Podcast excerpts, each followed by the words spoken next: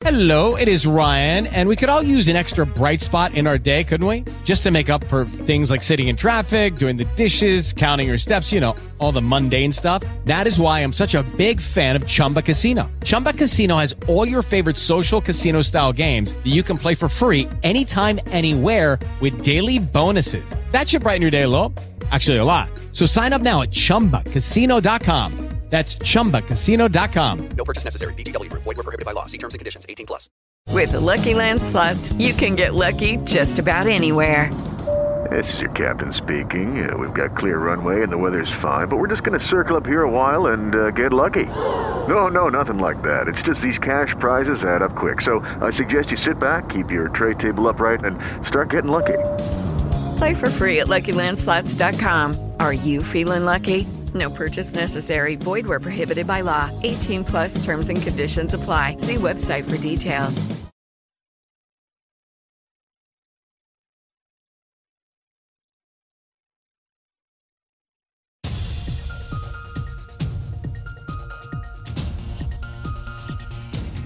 Noticiarios Pulso. Noticiarios Pulso. Independencia editorial y pluralidad desde la radio pública. Radio pública. Información que gira en torno al mundo. A nuestro mundo. Nuestro mundo. ¿Qué tal? Muy buenos días, bienvenidas, bienvenidos a este primer servicio informativo de los noticiarios Pulso, hoy que es 4, 4 de abril del 2023. Mi nombre es Francisco Muñoz y a nombre de todo este equipo le invitamos a permanecer en sintonía los próximos minutos para conocer lo más importante que se está generando en México y el mundo. Después de rendir la protesta de ley, Guadalupe Tadei Zavala, consejera presidenta del Instituto Nacional Electoral, se pronunció a favor de revisar el gasto en el organismo y hacer una reestructuración. En la noche los consejeros del INE se reunieron para deliberar asuntos urgentes como designar a las y los funcionarios en puestos claves como la Secretaría Ejecutiva. Asegura el Fondo Monetario Internacional que el encarecimiento en los precios de los alimentos y las bebidas no alcohólicas ha sido tres veces más alto para los mexicanos más pobres que para aquellos que se encuentran en el quintil de mayores ingresos. Y aumenta a 40 la cifra de personas que perdieron la vida por el incendio en la estación migratoria de Ciudad Juárez, luego del fallecimiento de un migrante más cuando era trasladado al Centro Nacional de Investigación y Atención a Quemados aquí en la Ciudad de México para recibir atención médica. El presidente Andrés Manuel López Obrador reiteró que en el caso del millonario fraude que se investiga dentro de Segalmex no habrá impunidad y aunque expresó que en su opinión a su exdirector Ignacio Valle Fernández lo traicionaron gente que venía del antiguo régimen, dijo que si él también resulta que tiene responsabilidad, tendrá que asumirla. En el panorama internacional, en Finlandia se confirma el triunfo del líder del partido de la coalición nacional, Petteri Orpo, al obtener el 93.4% de los votos, lo que le adjudica la victoria en las elecciones parlamentarias del país nórdico y día histórico para la OTAN. Este martes Finlandia será aceptado como el 31 primer miembro formal de la alianza, una vez concluido su proceso de adhesión con una ceremonia donde estarán los ministros de Exteriores aliados en la sede de la organización. Y con esta decisión Rusia se verá obligada a tomar medidas de respuesta tanto técnico-militares como de otro tipo para hacer frente a las amenazas a la seguridad nacional tras la adhesión de Finlandia a la OTAN, así lo advirtió el Ministerio de Asuntos Exteriores ruso en un comunicado oficial. El expresidente estadounidense Donald Trump se encuentra en la Torre Trump, ubicada allá en Nueva York, para comparecer este martes en el tribunal para que el juez le lea los cargos por el caso Stormy Daniels, la actriz porno por quien el exmandatario y magnate podría ir a prisión de ser declarado culpable de soborno con fondos públicos para su campaña presidencial. Y el Comité Antiterrorista ruso resolvió que el popular bloguero militar Vladen Tatarsky, que murió tras una explosión en San Petersburgo, fue víctima de un ataque premeditado.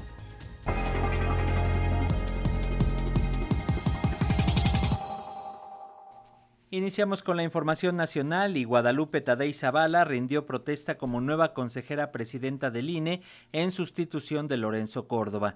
Y luego de ello lo hicieron también Rita Bel López Vences, Jorge Montaño Ventura y Arturo Castillo Loza, quienes serán consejeros electorales para el periodo 2023-2032. La primera sesión presidida por Guadalupe Tadei fue moderada por el secretario ejecutivo Edmundo Jacobo, cuya renuncia presentada la semana pasada se hará efectiva a partir de hoy. En esta primera sesión del INE, los representantes de los partidos políticos dieron la bienvenida a las nuevas consejeras y consejeros e hicieron posicionamientos sobre la nueva etapa que inicia en el INE a partir de estos relevos. Por primera vez en la historia del órgano electoral, el Consejo General tendrá seis mujeres y cinco hombres y será encabezado por una consejera presidenta. Al asumir como presidenta del Consejo General del INE, la primera mujer al frente del órgano electoral, Guadalupe Tadei Zavala, agradeció al Comité Técnico de Evaluación el trabajo impecable y virtuoso que realizó para elegir a cuatro nuevos consejeros del INE la presidenta del Instituto Nacional Electoral también reconoció el trabajo de la Cámara de Diputados, que en el desacuerdo encontró el acuerdo para llegar al proceso de insaculación, que al final avalaron todas las fuerzas políticas. De tal manera que los que hoy llegamos a esta mesa de trabajo eh, o conocida como la herradura de la democracia, estamos conscientes que venimos con un aval muy fuerte que nos hace ser más responsables en lo que vayamos a hacer en adelante. Escucho con mucho, mm, con mucho respeto responsabilidad y compromiso las manifestaciones vertidas por cada una de las fuerzas políticas. A todas y cada una de ellas las, las respeto. Por supuesto, sé el valor de su permanencia en esta mesa y no solamente en esta mesa, en la Comisión Nacional de Vigilancia, en las comisiones locales de vigilancia, en donde permanentemente están haciendo la verificación y la validación de todos los trabajos que este instituto realiza. Los siete restantes consejeros electorales del INE dieron la bienvenida con mensajes de respaldo a los cuatro nuevos integrantes del órgano electoral federal, al igual que lo hicieron los representantes de los partidos políticos. Eurípides Flores, representante de Morena ante el INE, ofreció darle vuelta a la página ahora que se acabó la Corte del Rey, dijo en referencia al periodo de Lorenzo Córdoba, pero advirtió que sus nombramientos no son un cheque en blanco, pues la ciudadanía les vigilará para que lleven a cabo una labor independiente de los poderes fácticos y actores políticos. Para Pulso de Radio Educación, Víctor Bárcenas y el consejero presidente saliente del Instituto Nacional Electoral, Lorenzo Córdoba, consideró que el árbitro electoral queda en buenas manos.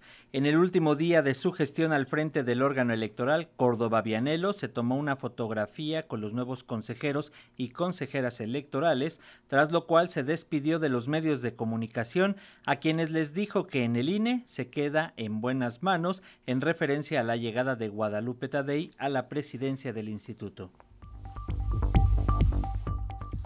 Y con tres ejes rectores, la candidata de la Alianza Juntos Hacemos Historia, integrada por Morena, PT y Partido Verde, a la gubernatura del Estado de México, Delfina Gómez, abrió campaña este lunes y presentó su programa de gobierno y prometió dejar de ser la entidad con el mayor número de feminicidios.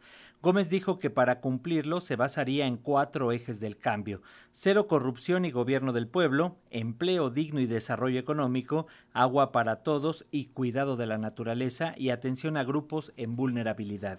En tanto, la candidata de la coalición Va por el Estado de México arrancó su campaña desde el municipio de Cuautitlán Izcalli en el Parque de las Esculturas acompañada de simpatizantes y compañeros de los partidos aliados que lanzaron porras a su favor.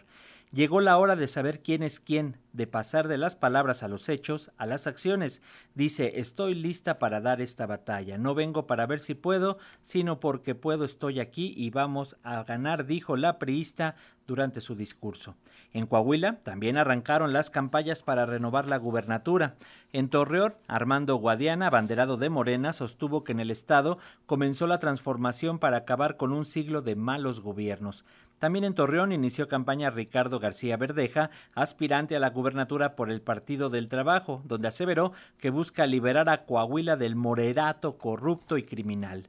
Manolo Jiménez Salinas de la Alianza Ciudadana por la Seguridad, integrada por el PRI, el PAN y el PRD, realizó un acto en Saltillo donde llamó a la unidad y a trabajar para que Coahuila sea una tierra de oportunidades. Por su parte, Lenin Pérez, el candidato de la Alianza Rescatemos a Coahuila, integrada, integrada por la Unidad Democrática y el Verde Ecologista, se pronunció por la alternancia en la entidad.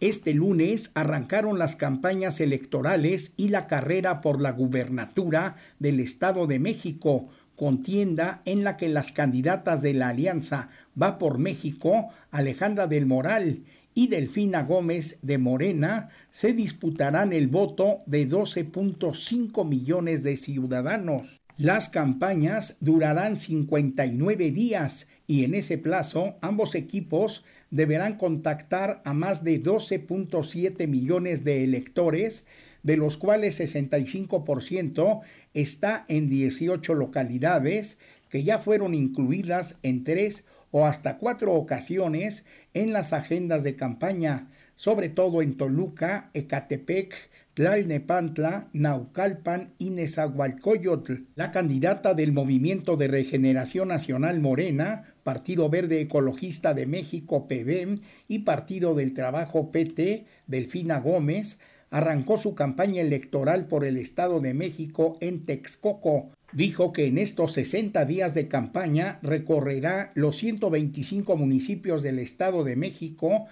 Ahorita que inicia este periodo de campaña, consiste este proceso en que Debido a que no pueden venir todos los 125 municipios, a veces por falta de tiempo, de economía, en fin, tantas cosas, pues somos nosotros los que vamos a ir a los 125 municipios. Por su parte, Alejandra del Moral, la candidata por la coalición Va por el Estado de México, señaló que la reconciliación es mucho más poderosa que la polarización. A dar todo. A ustedes les pido no nos quedemos con nada. Para Pulso de Radio Educación, Reinaldo Cerecero. Opinión y análisis de los hechos noticiosos. Una mirada diferente con Maite Azuela. Y esta mañana la maestra Maite Azuela nos habla acerca de la violencia política hacia las mujeres. Buenos días, Maite. Judy was boring. Hello. Then Judy discovered ChumbaCasino.com. It's my little escape. Now Judy's the life of the party. Oh, baby, Mama's bringing home the bacon. Whoa, take it easy, Judy. The Chumba life is for everybody. So go to ChumbaCasino.com and play over 100 casino style games. Join today and play for free for your chance to redeem some serious prizes. chumba ChumbaCasino.com. No purchase necessary. Where prohibited by law. 18 plus terms and conditions apply. Me da mucho gusto saludarles a ustedes y al auditorio como todos los martes. Y bueno, pues partiendo del punto que celebramos todas y todos en términos de que ya contamos con paridad legal para que las mujeres participen en condiciones igualitarias en las elecciones de nuestro país, creo que vale la pena que revisemos también cuál es el papel que juegan las mujeres ya que están insertas en la administración pública estatal y municipal. Y me fui a revisar cuáles son las cifras que da el INEGI, sobre todo cómo han evolucionado en la participación o en los cargos que ocupan las mujeres, tanto en las entidades federativas como en los municipios en comparación con los hombres. Es interesante ver algo que probablemente ustedes ya se esperan, pero que en las gráficas se ve completamente radical que en las áreas, por ejemplo, de igualdad de género y de derechos de las mujeres, casi el 99% de quienes ocupan las plazas que dirigen esas áreas desde el 2018, durante 2019 y 2020 han sido mujeres. Por lo que corresponde a otros trabajos como desarrollo social, arte y cultura u otras manifestaciones sociales, trabajo, justicia, asuntos financieros y hacendarios, la participación de las mujeres en ninguno de los casos ha rebasado el 40%. ¿Y qué les digo del ámbito municipal? La verdad es que no cambia radicalmente y eh, se queda incluso más rezagado, porque incluso en áreas de igualdad y género y o derechos de las mujeres, en el área municipal, las mujeres que tienen la dirigencia son menos del 90%, tanto en el 2018 como en el 2020. ¿Y qué decirles de áreas, por ejemplo, como cultura física y deporte, agricultura y desarrollo social, servicios públicos, desarrollo agrario territorial, por supuesto, el área de seguridad pública y seguridad ciudadana está ocupada en su 90.9% por hombres. Y bueno, pues creo que esto nos revela muchísimo que todavía hay un largo tramo que recorrer en términos de cómo se equipara la participación de las mujeres en el ejercicio de la administración pública. Como sabemos, hay una distancia entre el discurso y entre la práctica y pues también es importante revisar cuáles son los diagnósticos que ha hecho, por ejemplo, la Organización de las Naciones Unidas, que lanzó un diagnóstico en varios países de Latinoamérica. Y en el caso de México, este diagnóstico, al que se llamó Atenea, eh, se dieron cuenta de que un tercio de las mujeres que, que, entrevistaron expresaban que a ellas cuando trabajaban en la administración pública comúnmente se les negaba el uso de recursos para poder aplicar los programas que les correspondían o que habían recibido descalificaciones sobre su experiencia, sobre su capacidad o educación. Y el 20% de las entrevistadas manifestó incluso haber recibido comentarios de que los logros que habían tenido profesionalmente se debían ¿no? Porque así lo piensan algunos caballeros, digo, estoy quizá mal llamando los caballeros, estos logros de estas mujeres se debían a relaciones sexuales con otros políticos. Entonces, ni siquiera se les reconoce su propio trabajo. Como sabemos, pues hay una violencia estructural que rebasa los ámbitos locales.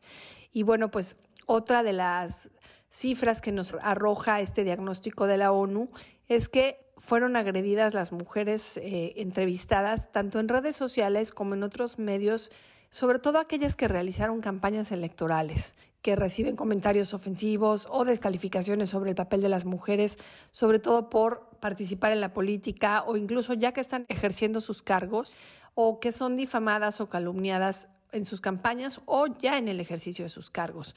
Hay dos casos que quiero recalcar para cerrar la columna del día de hoy. Uno es el de María de Lourdes Jiménez Liera. Los dos casos son de Oaxaca.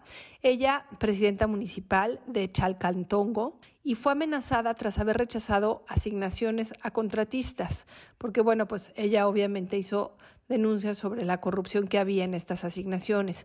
Otro de los casos es el de Ésica Vázquez Romualdo, que fue encarcelada, es decir, privada de su libertad, cuando buscaba postularse para la regiduría de educación en su municipio. Entonces, pues bueno, creo que tener estos referentes nos dice mucho de todo, como les decía, el tramo largo que tenemos en cuestión de paridad de género, de participación de las mujeres no solo en la política y en las elecciones, sino en la vida cotidiana, en el ejercicio de la administración pública, que es como se permea la paridad de género.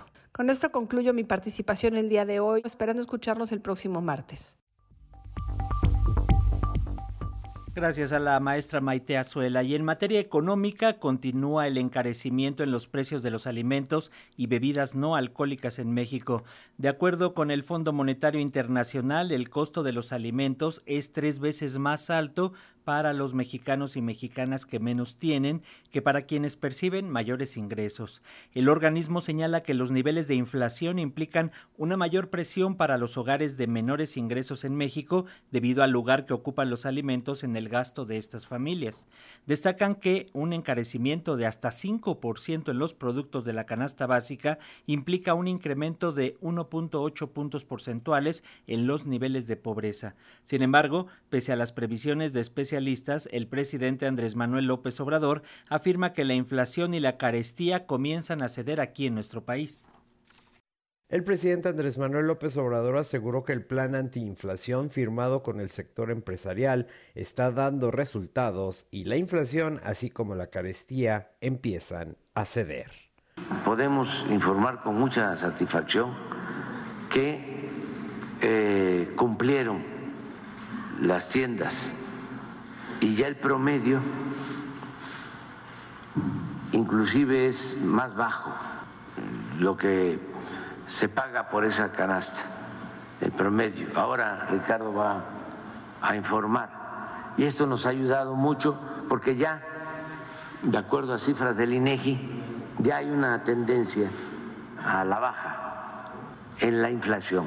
En este sentido, el Procurador Federal del Consumidor, Ricardo Sheffield, dijo que el índice nacional de precios ya muestra una clara estabilización. Vamos ahora a ver en las despensas, en esos 24 productos que más consumen las familias mexicanas. Tenemos nosotros primero que la línea negra, el índice nacional de precios al consumidor en bebidas y alimentos, está por fin encontrando estabilidad. Ya no hay muchos movimientos, los normales de algunos productos estacionales a la alza, a la baja, se van compensando y va quedando con eh, estabilidad en el precio también de la canasta alta. Para Pulso de Radio Educación, Carlos Calzada. Y en este contexto, especialistas del sector privado consultados por el Banco de México afirmaron que todas las previsiones publicadas recientemente por la Secretaría de Hacienda y Crédito Público sobre crecimiento, inflación, tipo de cambio e incluso la tasa de interés se encuentran sobreestimadas. Una muestra señalan es que el crecimiento de la economía mexicana será de 1.4% este año, un promedio que se encuentra por debajo del rango de 2.2 o 3% previsto por la dependencia federal. Hay que decir que esta nueva estimación es más alta a la de 1.16% que se había previsto como crecimiento económico para este año. Especialistas en economía encuestados por el Banco de México elevaron su pronóstico de crecimiento para este año de 1.20 a 1.40%, aunque descendió para el 2024 al bajar de 1.85 a 1.80.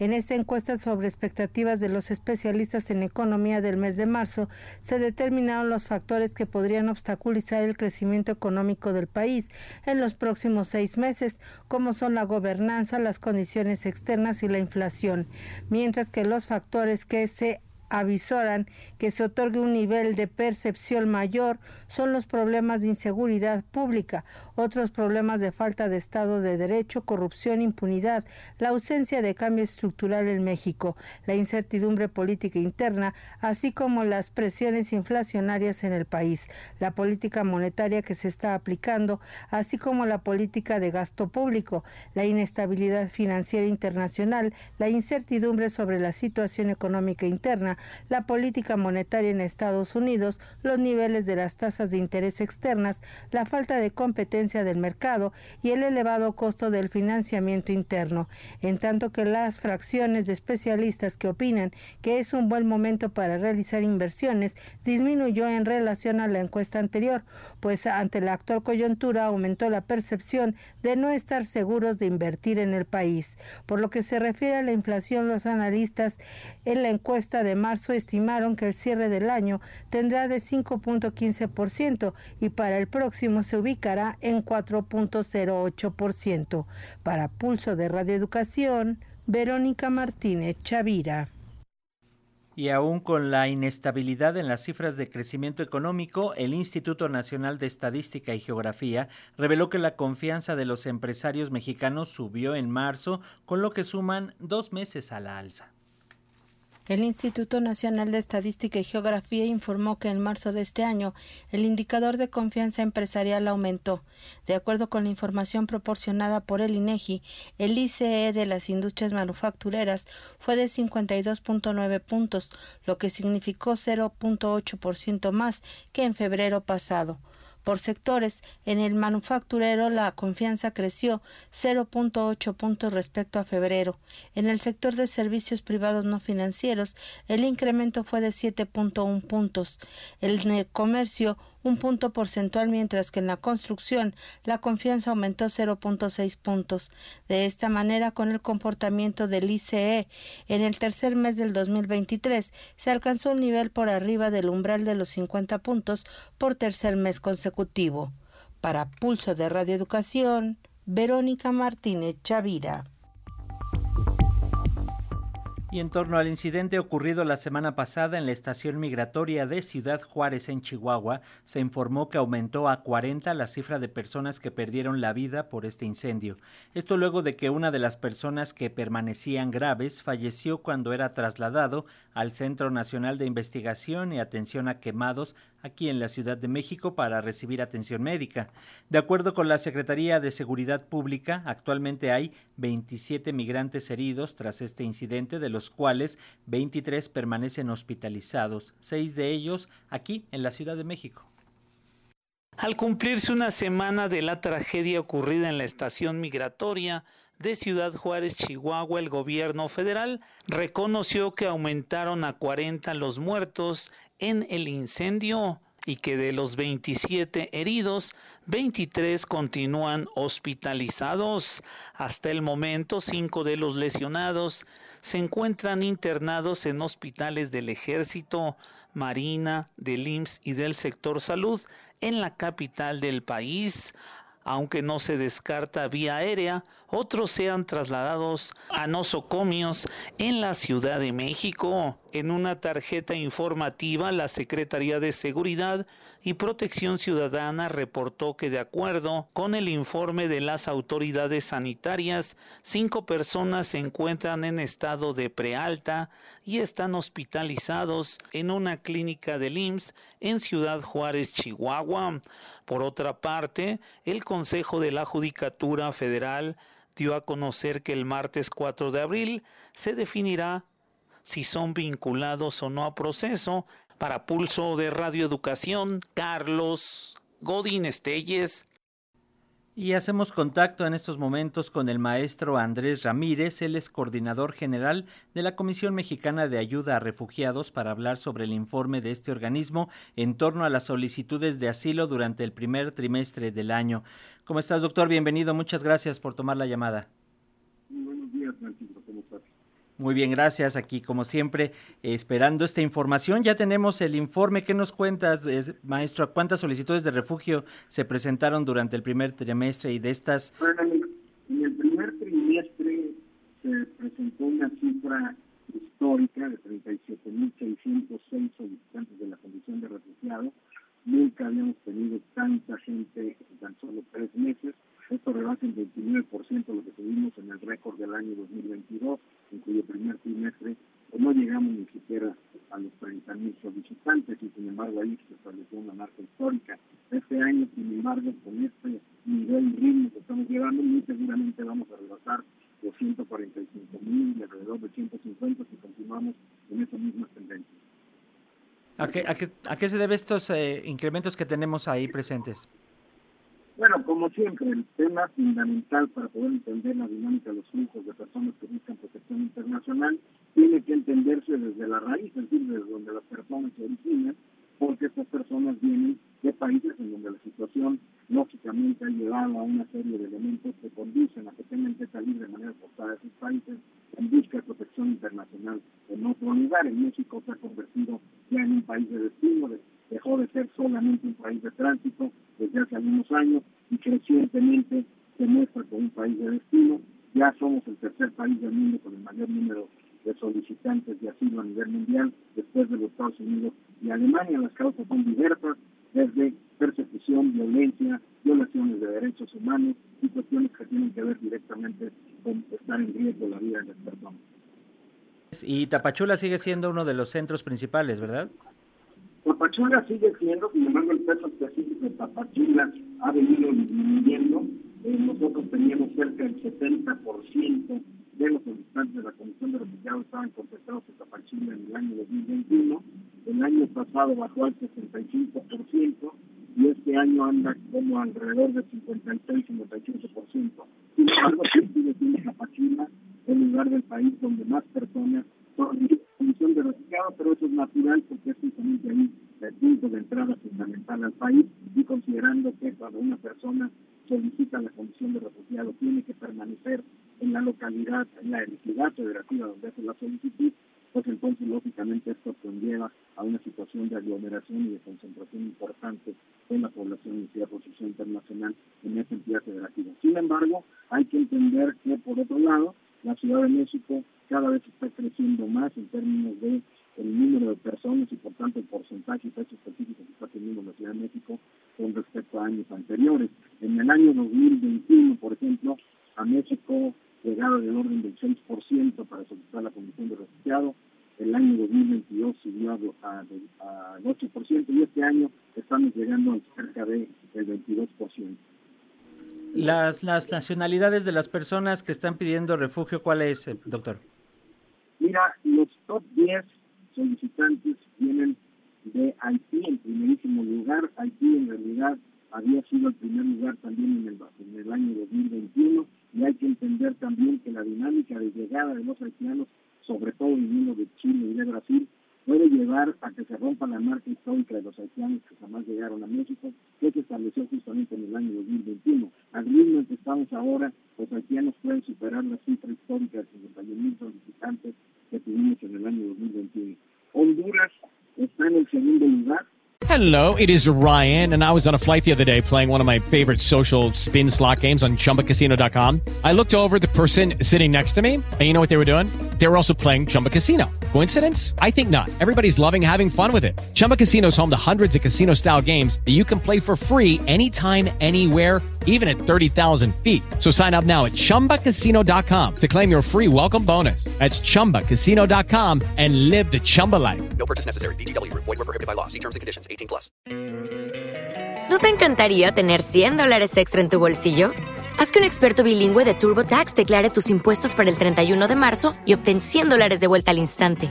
Porque no importa cuáles hayan sido tus logros del año pasado, TurboTax hace que cuenten. Obtén 100 dólares de vuelta y tus impuestos con 100% de precisión. Solo con Intuit TurboTax. Debes declarar para el 31 de marzo. Crédito solo aplicable al costo de la presentación federal con TurboTax Full Service. Oferta sujeta a cambios o cancelación en cualquier momento. Siempre Honduras estuvo en el primer lugar, con excepción del año 2021, que como te digo, fueron rebasados por los haitianos, pero este año otra vez los hondureños están en el segundo lugar después de los haitianos. En realidad, desde el punto de vista del número de personas hondureñas solicitando la Comisión de Refugiados en términos de promedio mensual, ha bajado un poco con respecto al año pasado. En es Cuba, que ha bajado bastante con respecto al año pasado, casi a la mitad del ritmo que tenían en llegadas de los cubanos del año pasado. Venezuela también ha bajado, está en cuarto lugar. En quinto lugar también ha bajado un poco El Salvador, está en quinto lugar. En sexto lugar está Brasil, que ha subido bastante con respecto del año pasado, considerando que la inmensa mayoría de quienes vienen de Brasil son hijos de haitianos, de manera que vienen con sus padres haitianos. En octavo lugar, Guatemala ha tenido un incremento leve, pero ha tenido un incremento. En noveno lugar, Chile, que también ha aumentado con respecto del año pasado. En noveno lugar, en, eh, perdón, en octavo lugar, Nicaragua en noveno lugar, que ha tenido también una baja con respecto al año pasado. Y en décimo lugar, por primera ocasión en el top 10, tenemos a los ecuatorianos, eh, que no habían figurado jamás en la historia de México dentro del top 10 de solicitantes de la pensión de refugiados. Sí, sin duda que es- estas cifras son, son interesantes para analizar y desmenuzar casi una por una, doctor, pero bueno, eh, básicamente señala Haití, Cuba, por ejemplo, que es el tercer lugar, es, es decir, el traslado que ellos tienen que hacer es más complicado que el que hace un centroamericano, por ejemplo, pero aún así lo siguen realizando para tratar de llegar a Estados Unidos y muchos de ellos deciden quedarse acá. Pues, sobre todo en el caso de los haitianos, por caso los cubanos vienen de Cuba muy comúnmente entran a Nicaragua eh, y luego de Nicaragua suben. Pero en el caso de los haitianos, pues, como te decía anteriormente, la gran mayoría provienen desde Brasil y Chile, que es una travesía pues, muy larga. Sobre todo ahora los venezolanos que llegan también están llegando a través de un itinerario complicado, porque pasan también, al igual que los haitianos, por el tapón del Darién, que es una zona sumamente conflictiva, difícil, peligrosa, en donde se han generado hasta violaciones de niños, de mujeres. Es una situación realmente dantesca la que se transita allí por el Darién y muchas personas pues tienen que cruzar esa terrible situación. Sí, sin duda. Sin duda, doctor. Finalmente le preguntaríamos, ¿la infraestructura de los refugios es suficiente para albergar a estas personas que están llegando? ¿Tenemos esta capacidad?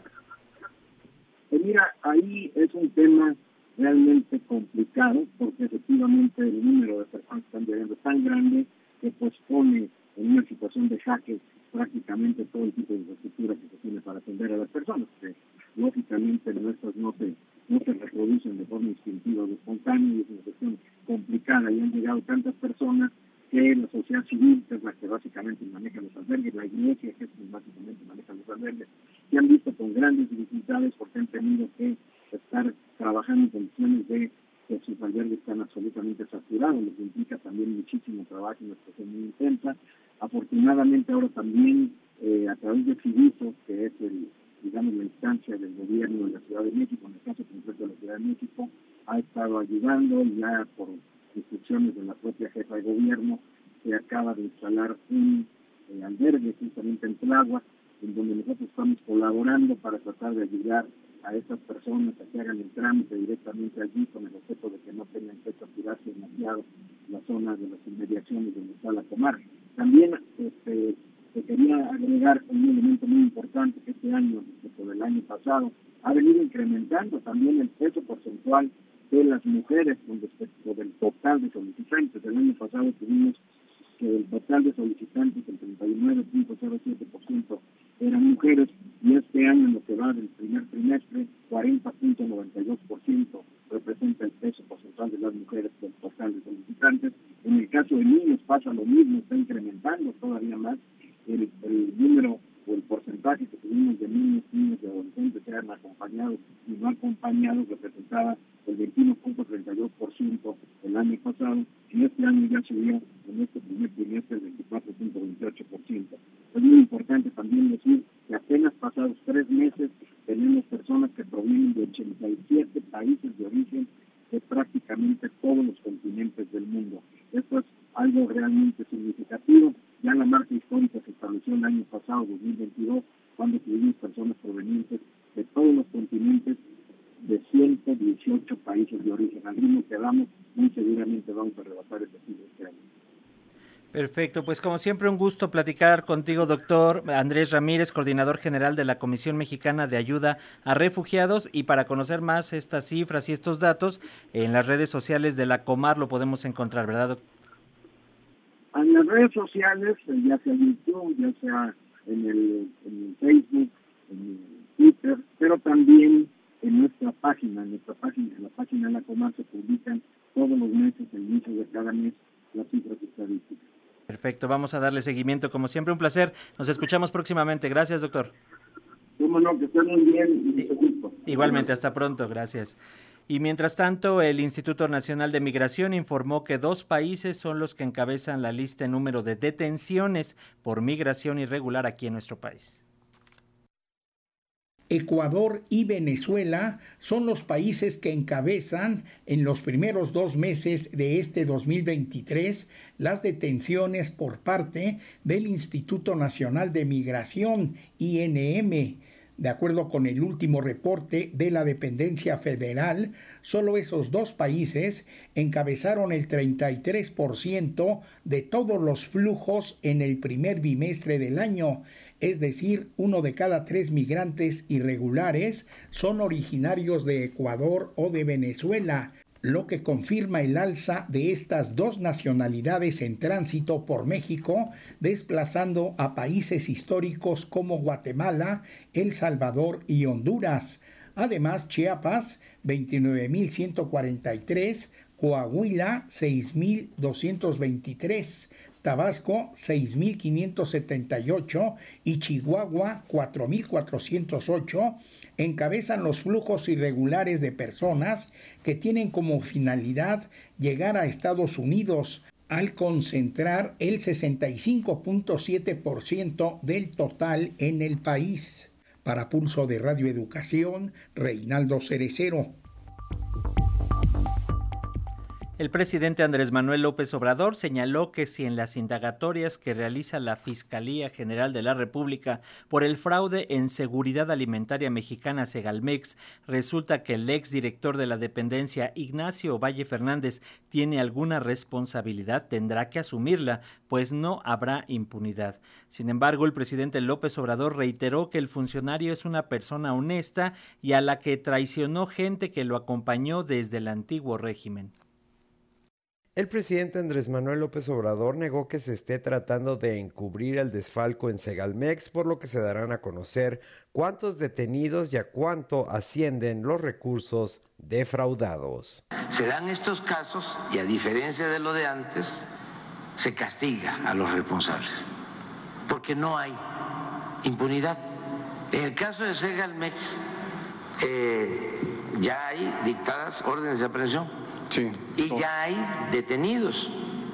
Y vamos a aclarar también, es más, a lo mejor la próxima semana, cómo se dio el fraude, cuánto se ha recuperado, porque ya ustedes ya están hablando de 15 mil millones de pesos. Vamos a ver cuánto es la cantidad, cuánto se recuperó, cuánto realmente es el desfalco, quiénes son los responsables cuántas órdenes de aprehensión se han girado, cuántos ya están presos, todo completo. El jefe del Ejecutivo dijo que este fraude fue consecuencia de que funcionarios de anteriores gobiernos se enquistaron en entidades públicas. Para Pulso de Radio Educación, Carlos Calzada. Y por su parte, el gobierno de la Ciudad de México otorgó un contrato a una empresa relacionada con el fraude por desvío de recursos públicos en Seguridad Alimentaria Mexicana, dependencia del gobierno federal, así lo reconoció la jefa de gobierno Claudia Sheinbaum. Aclaró que la Policía Bancaria e Industrial, dependiente de la Secretaría de Seguridad Ciudadana, dio un contrato por 75 mil pesos a la empresa Servicios Integrales Carrejín pero este, eh, pero que fue solo para la compra de agua y subrayó, entonces esta empresa no estaba boletinada. El gobierno de la Ciudad de México aceptó haber entregado un contrato por 75 mil pesos a empresa implicada en el fraude millonario en el caso de seguridad alimentaria mexicana. La jefa de gobierno, Claudia Sheinbaum, negó que su administración haya destinado más de 9 millones de pesos, pero van a revisar. Aunque no descartó ese gasto, podrían haberlo realizado las alcaldías. Pedí a la Secretaría de Finanzas que investigue del gobierno central, que es lo que nos corresponde. Hay un contrato de la Policía Bancaria e Industrial donde se ejercieron 75 mil pesos para compra de agua y están todas las facturas y todo lo que... Y entonces no estaba boletinada esa empresa.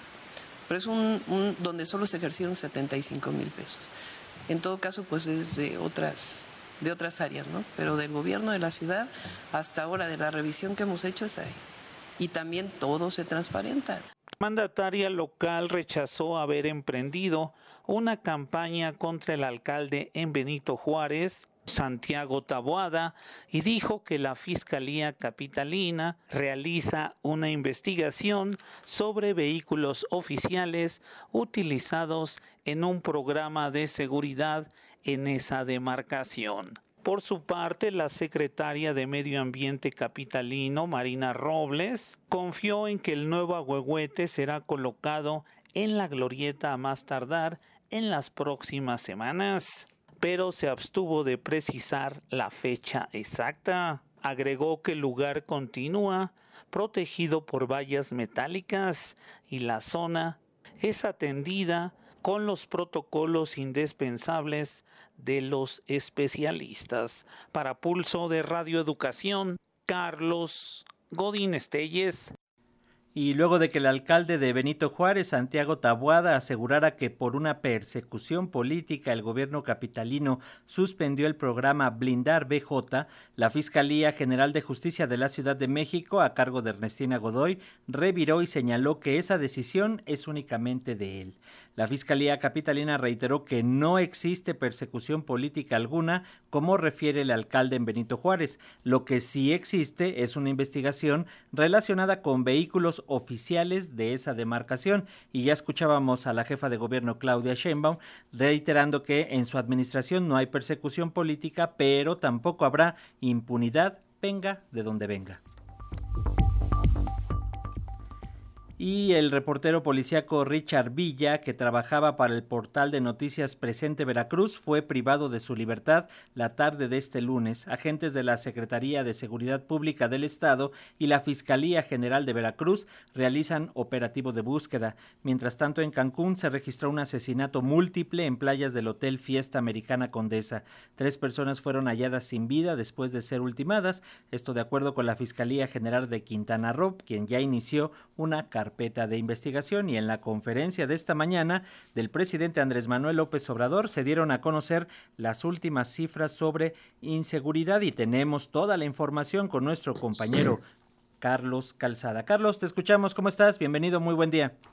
¿Qué tal, Francisco? Muy buenos días a ti y al auditorio de Radio Educación. Esta mañana el presidente Andrés Manuel López Obrador se refirió a las declaraciones del senador republicano Lindsey Graham allá en los Estados Unidos, que decía que México está solo y que no quiere hacer nada en la lucha contra el fentanilo. El presidente López Obrador le reviró a este republicano que nuestro país sí está haciendo labores para acabar con esta droga, la cual es consumida principalmente por los estadounidenses, además de que acusó a los Estados Unidos de hipócritas e ignorantes porque consideran que en muchas ocasiones los migrantes introducen drogas a, la Unión Americana cuando en realidad estas personas llegan buscando el sueño americano para poder trabajar y mejorar sus condiciones de vida. Vamos a escuchar al presidente López Obrador. Hay mucha gente en Estados Unidos, lo digo con todo respeto, manipulada Vimos una encuesta de cómo eh, un porcentaje considerable, mayoritario, sostiene que los migrantes eh, introducen drogas a Estados Unidos. Cuando el migrante va a Estados Unidos a trabajar, a buscarse la vida, va por necesidad, no a llevar droga.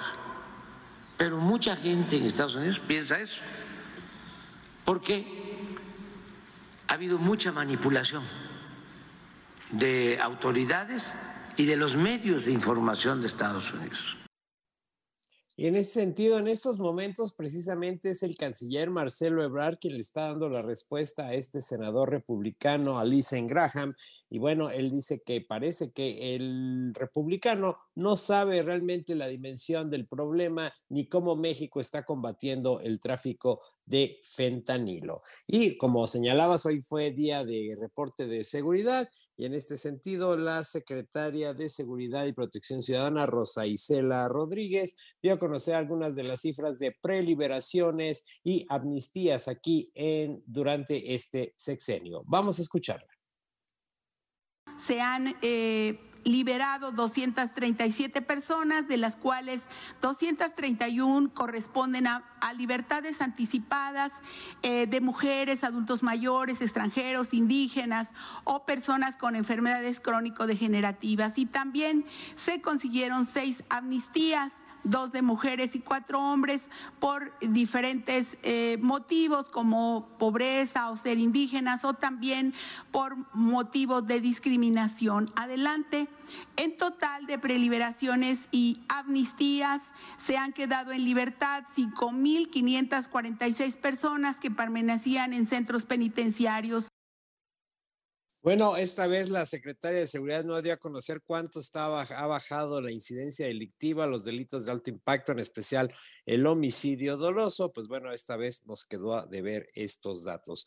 Pero también el secretario de la Defensa Nacional, Luis Crescencio Sandoval, dio a conocer algunos pormenores del plan de la Guardia Nacional para este periodo vacacional de Semana Santa, que son dos semanas, de las cuales no estamos disfrutando, Paco, pero bueno, el secretario de la Defensa está, dio a conocer detalles de este plan Semana Santa. Vamos a escucharlo El periodo vacacional de Semana Santa lo estará cubriendo en las áreas turísticas, estableciendo una serie de acciones que permitan garantizar a la población pues que disfrute estos, estos eh, periodos. Eh, tenemos aquí el despliegue en Mazatlán, en Vallarta, en Acapulco, en Tulum, en Cancún, en Veracruz. Estas serán las principales áreas que estará atendiendo sin detrimento de las eh, áreas que, de otras áreas que tiene el país.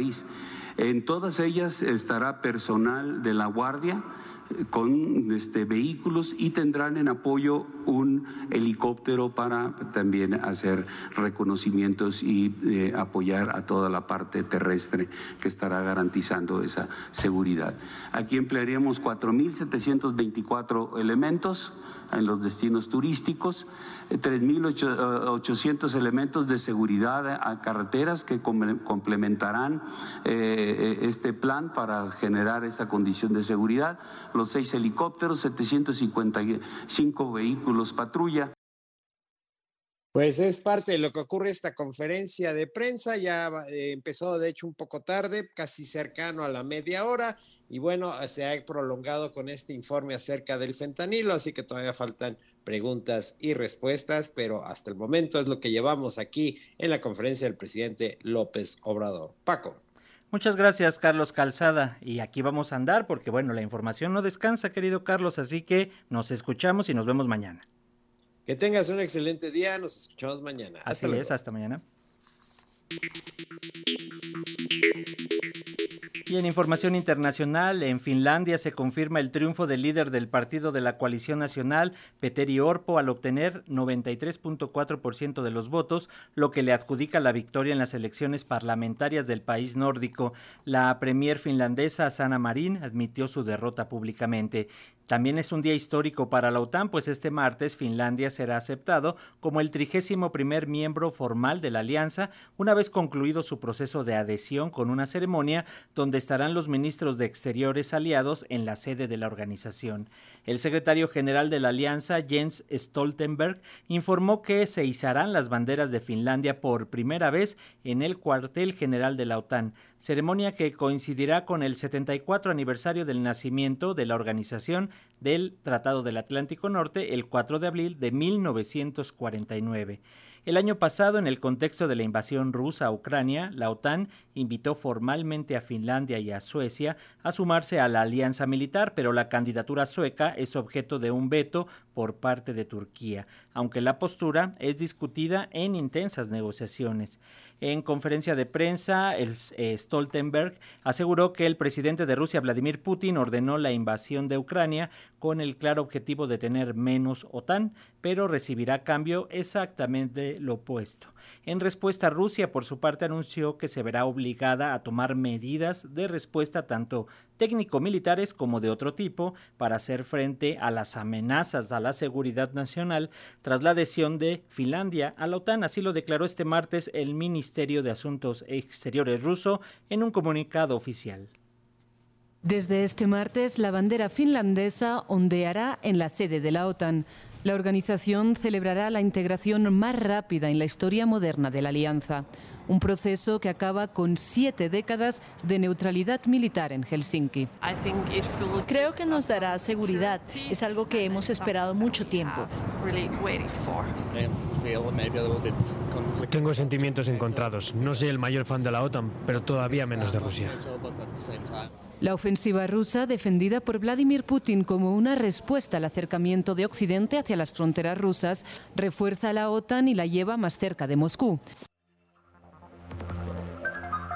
El expresidente estadounidense Donald Trump se encuentra en la Torre Trump ubicada en Nueva York para comparecer en el tribunal para que el juez le lea los cargos por el caso Stormy Daniels, la actriz porno por quien el exmandatario y magnate podría ir a prisión de ser declarado culpable de soborno con fondos públicos para su campaña presidencial.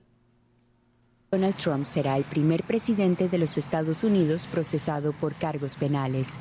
Un gran jurado, propuesto por la oficina del fiscal del distrito de Manhattan, ha pasado semanas investigando un pago de 130 mil dólares realizado a la actriz porno Stormy Daniels.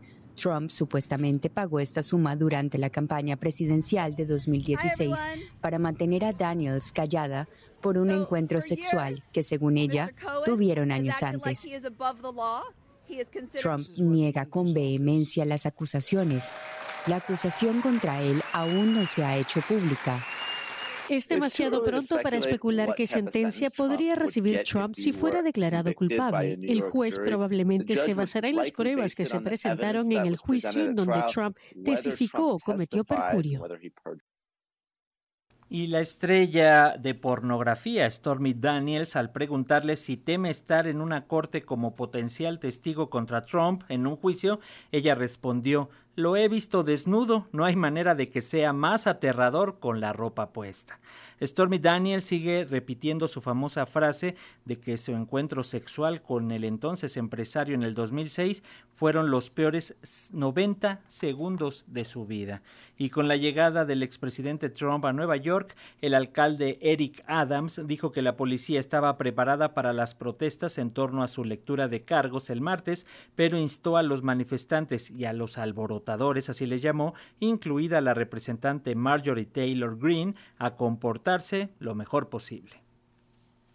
Con la llegada del expresidente Donald Trump a la ciudad de Nueva York, el alcalde del lugar, Eric Adams, dijo que la policía estaba preparada para las protestas en torno a su lectura de cargos este martes, pero instó a los manifestantes y aquellos que buscan alborotar a la gente, incluida la representante Marjorie Taylor Greene, a comportarse lo mejor posible. No tenemos ninguna amenaza específica como gente como Marjorie Taylor Greene,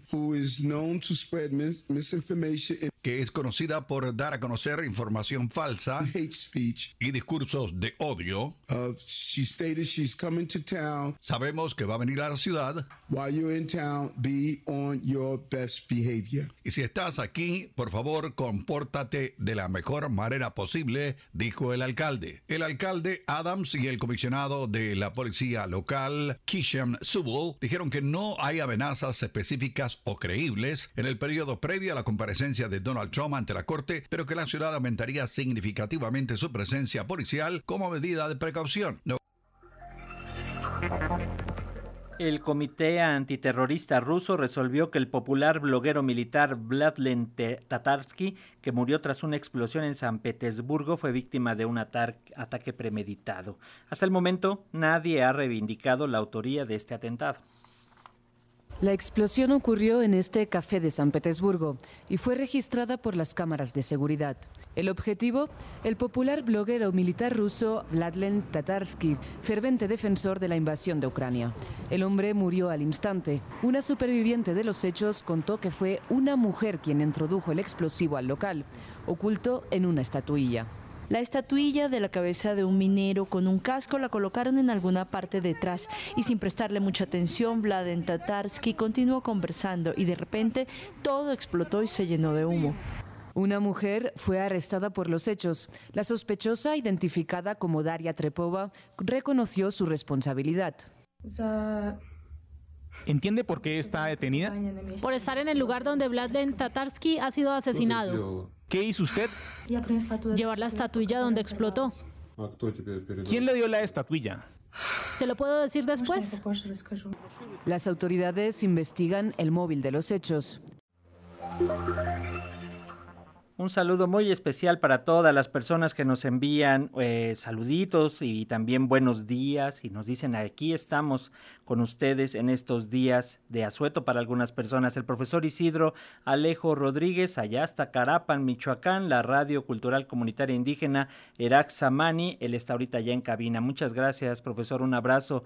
Cecilia Ramírez también nos manda un bonito día, al igual que Mario Benítez nos dice que eh, Martín Esparza, quien se dice ser el secretario general del ESME, a través de 188 de sus incondicionales busca obstruir la jubilación de miles de electricistas mediante un amparo contra el decreto del presidente López Obrador. Gracias, Mario. Vamos a darle seguimiento. Efraín Lazos, también gracias por lo que nos señala acerca de los comentarios aquí en Radio Educación. Con gusto lo compartimos con la mesa de redacción. También al maestro Ruiste nos habla y nos dice de la alerta sísmica.